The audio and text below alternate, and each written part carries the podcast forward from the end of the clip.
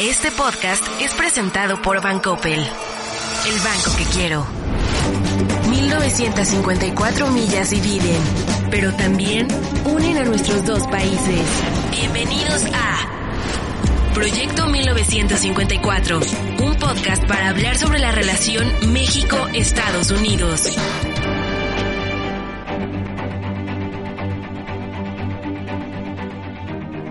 Welcome everyone to a new episode of Proyecto 1954, the US Mexico Foundation's podcast, where we explore different facets of the US Mexico bilateral relationship.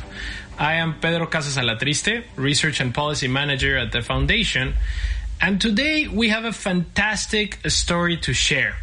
Let me start by welcoming you to the show, Maribel Serrano, entrepreneur, writer, speaker, filmmaker, Maribel, how are you? ¿Cómo estás? Bienvenida. Muchas gracias, Pedro. Estoy bien. Thank you so much for having me on the podcast. I'm super excited. Anytime I get to talk about the U.S., Mexico, the influence of being raised with both cultures and um, ways of life, it's, it's exciting for me. So thanks for having me. No, thank you for coming. Now, Maribel, um, you and I met last week during the 2022 Immigration Film Festival in Washington, D.C., where you presented your most recent documentary, My DACA Life. It was, by all means, a moving and eyes opening film. I loved it. But before we talk about the film, Maribel, I wanted to ask you about yourself. Um, where were you born? At what age? And what took you to the US? Sure. I was born in Jalisco, Mexico, in a very small town called Colotlan. It's known for its um, art of uh, I think it's called tablateria. I'm not sure if I'm pronouncing that correct, but it's like the belts and the purses and the it's kind of like yarn engraving, and so uh, that's what it's known for. But it's a tiny little town, and it's on the border of Zacatecas and Jalisco. I came to the U.S. when I was four, and along with two sisters. One of them was a year year and a half older, and one of them was a year and a half younger than me. Um, came to the states, and then I have three other siblings that were born in the United States, so they're U.S. citizens. And um, my journey in the U.S. started in preschool at four years old. So, needless to say, you know, my life pretty much started here. Right. And I recall you mentioned that you started to figure out something was kind of different between your legal status and the rest of your friends during your high school years. Would you mind sharing with us a little bit more about that part of your life and how it was like impactful for you? So, as a continuation of you know, how I came here and started preschool here, I grew up knowing uh, Los Angeles and the U.S. is home. Uh, with a very diverse group of classmates and teachers, always that was normal for me. And then in middle school is when I started sort of hearing the about the idea of some people being legal and some people not being legal or not having papers. And I knew in middle school that my family didn't have papers, that I didn't have papers, but I didn't exactly know what that entailed. I just thought it was something that we should be ashamed of. We shouldn't talk about it, right? And should like keep it hidden. So it was just a terrifying subject whenever I heard people talking about it or other kids talking about it. But when I was in high school is when I understood what that would entail. So that's, you know, age 16, 17 is when we started applying for our first jobs. And so I saw my classmates congratulating each other, talking about how excited they were that they're starting work and they're getting their driver's license and, you know, doing these things. And I've always been an overachiever. So I talked to my dad and I said, Hey dad, like I want to start working. I'm going to start earning a paycheck and knowing what it's like to, you know, earn money and be responsible. And so he arranged for a family friend to take me to an area near downtown LA and I was never told what I was going to be doing there, why I was going, who this friend was, like nothing. I just went along for the ride and this whole interaction happened with somebody who was uh, outside of the vehicle and my family friend who was inside. I was on the passenger seat.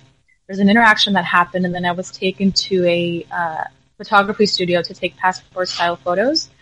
And left for about an hour, went to get food, came back. I was handed an envelope. I wasn't told a single word. I was just handed this envelope and I opened it. And inside I saw a card that said resident alien with my picture on it. and a social security card. And that in that moment is when I knew that I did not qualify for a real identification document and that this was given to me because I was going to need this if I wanted to work. So it was a very devastating moment for me. That was the moment that um, I started to understand what it would mean to have no papers. Oh my god, it still makes me emotional. Um, yeah, it was it was a very heartbreaking moment. Maribel, we know that a dreamer, uh, as they're called here in in the U.S., is like a person who lived in the country without official authorization since coming to the U.S. as a minor. Nonetheless, in 2012, you benefited from DACA, right? The Deferred Action for Childhood Arrivals, enacted by President Obama. Um, obviously gave you kind of a chance to to have a work permit, to have an extension from deportation. First of all, how did you manage to become a DACA recipient, and how did that change your day to day life?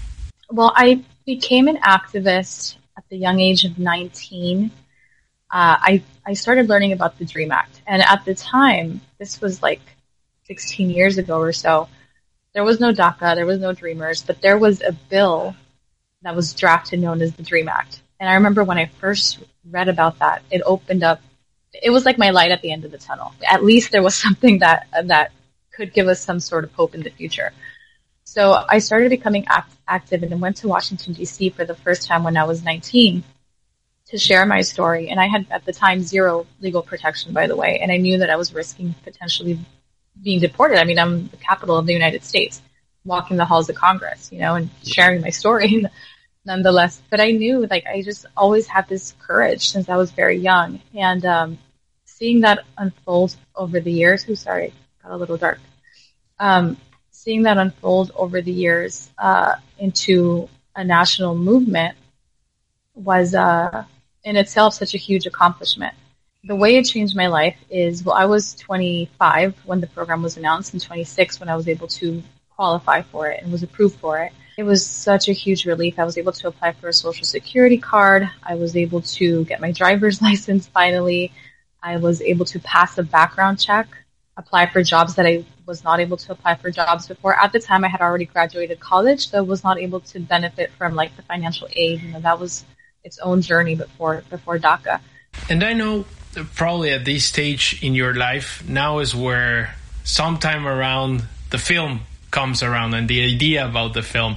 So I know I've read and I saw that this documentary you made circles around the question, what is home, right? And when you finally had this chance to travel back to Mexico for the first time in your life since the time you you left, what led you to say, "Let's film this"? Or or or to some degree, what ignited you to do this film, right? Um, I love to be asked this question because it, it makes me present to how all of us have this powerful ability to envision something that feels like a dream or feels unattainable and see it come to life. It was a vision. It was a vision that I had. It was this idea and this excitement around because I never, I didn't know for most of my life if I would ever see the day that I could go back to Mexico and walk the same grounds that I walked when I was, you know, that little four year old girl. I, I didn't know, but I thought to myself in my mind, if, if that day ever does come as a fantasy, right? It would be amazing to have a movie about this. And it was just a vision and it was this inner desire. Now, after DACA was announced in 2012, I did create a shorter 30 minute documentary mm. about DACA. Um, but I did that by myself. I hired a cinematographer. He edited. He, you know, did everything just one person. And then I put, I put it on social media and then that was it because I didn't know anything about like, how do you distribute a film? How else do you share it? How do you get it on a network? And it was such a new topic that I just, you know, and coming from where I come from, this little town, I have no connections. I have no, you know, resources in film industry. So ultimately, when the opportunity came that I, I knew that I potentially was going to be able to go back after all these years, I thought to myself, I can do this again, but I'm going to need a team at some point in the film, I remember you kind of holding an American flag. and later on you appear you appear holding a Mexican flag. And actually, I, I remember your excitement during the film when it is pictured like the first time you see a Mexican flag waving on top of, of a Mexican building. And I mean, um, at the end, there's also an image of you holding both flags at the same time, right? So, circling back to, to the original question of the film, what is home for you? home is where the heart is. Home is where we feel welcome and loved and accepted. You know, and, and home is also the place that we love that we want to make better, which to me home is is Mexico, is the United States. And it's where my community is. Wherever I, I can be somewhere where I can be the best version of myself and make a difference for others and feel supported. That's Mexico is always going to be home because I feel something very special when I'm there. Even though I wasn't raised there, I just feel this sense of pride and excitement and joy that I don't feel here in the U.S. But in, the U.S. is also home because I this is the country that raised me and made me who I am. And I could see, and I love it so much that I want to continue sharing this story and contribute to the improvement of it, to be able to share this beautiful story and to, so that we can see collectively immigration as a, a beautiful, honorable human journey that created the United States in the first place. And when you love something so much, you don't just give up on it. And I know that we can be better as a country.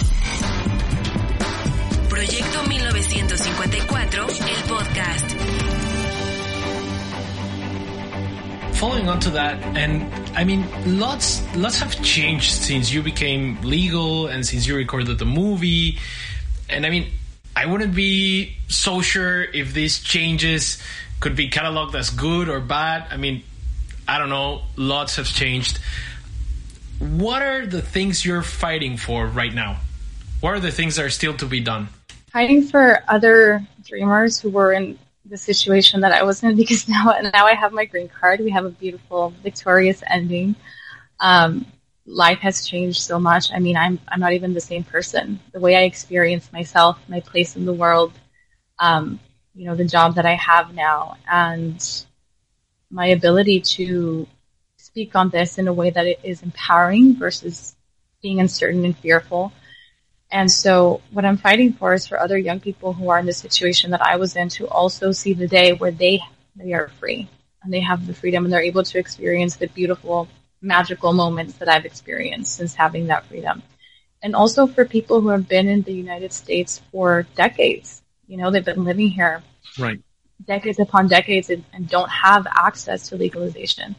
How was your experience on kind of speaking to other uh, dreamers. During the film, there's like this um, time where you're sitting and talking with, I don't know, let's say five or six other people. How does your story relates to them?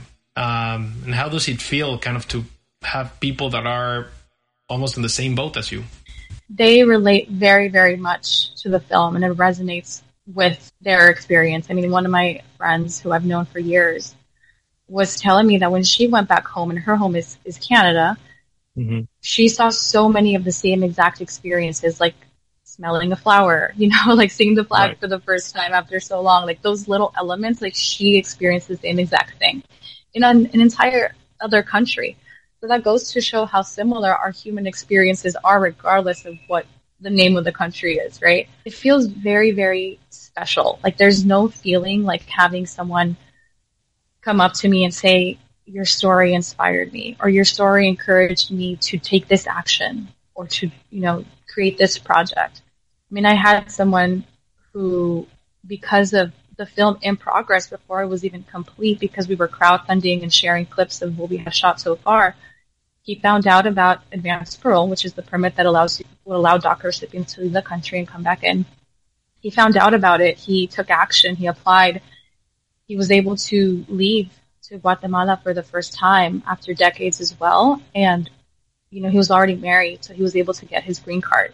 And he created a theater, like a one man show theater play about the same subject matter and has been traveling the country touring, sharing this beautiful story. And I saw it live and just the fact that, that he shared with me that my film was the, the seed, you know, that he was able to, to, to plant for himself and create this is like, there's no other feeling like that. Your film is by all means inspiring. I, I assure you of that. Um, what? How did your perception towards Mexico changed after you traveled there? I mean, for a long time, I'm guessing that Mexico was kind of a representation in your brain and in your body coming from maybe pictures or some memories. How did it change after you were there and you met with your family and uh, see the parties, you know, and all the, the Mexican experience. How did that change? Completely changed because before I was able to travel to Mexico, it was a concept, the idea of Mexico. Right. I, I used to describe it as like tequila and cactus plants, you know, like whatever we saw in, or sometimes negativity, like what's in the media. And right. I didn't hear too many positive things about Mexico while in the United States. So I I didn't want to be associated with it, to be honest, because it, in my mind, it was something negative. When I went back, and I've been back now at least four times. I've been to Puerto Vallarta, I've been to the Riviera Maya, I've been to Nayarit, Mexico City, and back to Colotlan again. I'm so proud now of being Mexicana, like genuinely in my heart, and knowing how much the world loves Mexico and how whatever said in the media in the United States isn't accurate. It does not reflect the views of the world about Mexico. And so it, I'm a lot more proud. I am a lot more confident in where I come from. I, it's easier for me to, to share that part of me in an empowered way. I would love to explore more of it. I mean, it's in my plans to continue to go to Querétaro and Guerrero and other places and, you know, enjoy the beautiful, rich culture and, um, you know, Mexico the way of life and lifestyle in Mexico is it's so beautiful. There's so much history. There's castles. There's um, ruins. There's pyramids. I mean, there's it's just such a beautiful piece of the world, you know, and it's very diverse too. You, different parts of Mexico are very different from each other, and so I just it's very romanticized for me, and I I love Mexico. Absolutely, couldn't agree more. And now, same question, but the other way around did something change uh, in your way of looking at the U.S. or your feelings towards the U.S. once you were able to kind of truly leave your binationality? Yes, very much. Um, I started to see the United States as almost this very well-oiled machine um, with a very strong economy, where we come here to work because right? Like that's one of the U.S.'s strengths is the power of the U.S. dollar and the economy. So being able to see that as the U.S. as a system, but not as the only system that exists, which in my previous time, that's all I knew was with, was the U.S. I was able to see it as its own entity versus a reflection of the world. Um, and also understanding and appreciating the fact that this is a great country to create change for the rest of the world. I wouldn't be able to create the same change if I were in a different country because in the US, like even just the fact that the dreamers, like that that became a movement within the country and that we were given a name like dreamers, right? Like even though there's so much more that needs to be improved and that needs to change, it's such a powerful platform. You mentioned that uh, part of your understanding of Mexico previously was shaped by what you saw in the media. And during the film, I remember it was striking for me at least. Um, that you start, I don't know, you, you were asking some of your cousins and, and friends about the US and they were giving you their political opinion, right? It was time it was the time of the election and they were talking about Trump and about Hillary. Um, what would you say that is two questions. What would you think that Mexicans need to understand about the US? And what things do you think Americans should better understand about Mexico? Okay. Um, Tough question. Sorry about that. it's kind of tough. Yeah.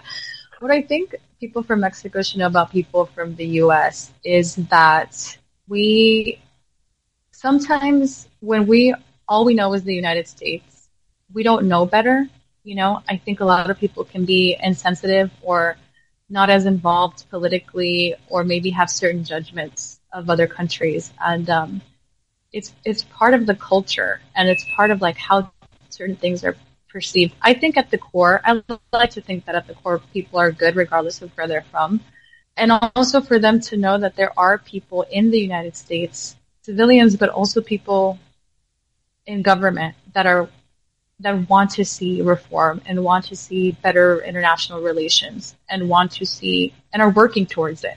That's what I would want the people of Mexico to know about the United States. There are people who care, who are creating change, and that ultimately we're all connected, right? What I would want people from the US to know about people from Mexico is that this I have a stronger answer for because of how we're perceived, right? Not just about cartels. We don't come to this country to be just be service workers. We have so much potential, so much intelligence, so much creativity, so much to give, and we're fighting for that every single day in every industry. And we are the majority. Latinos, you know, in general, are the majority now in the United States, and that's just a fact.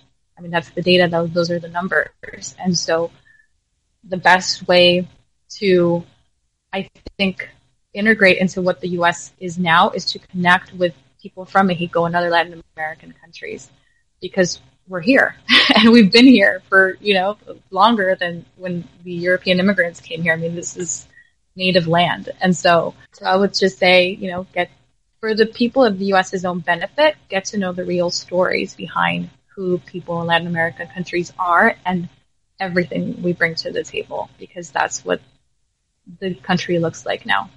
Maribel, where can our audience see the film? Is it publicly available or where can we get more information? It's not publicly available now, but we are um, having screenings.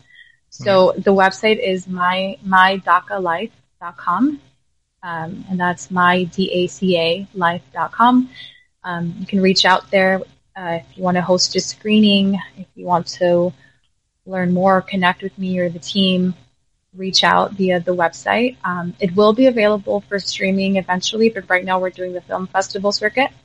So the only way to, to, to view it now would be through a live screening. Amazing. Maribel, thank you so much for your, for your time, for your work, and for shedding light for shedding light on this issue. Uh, I mean, here at the U.S. Mexico Foundation, we're convinced that reducing barriers to migration and improving people's ability to integrate in society regardless of their race or where they're from is simply the right decision to make. So I really appreciate your time.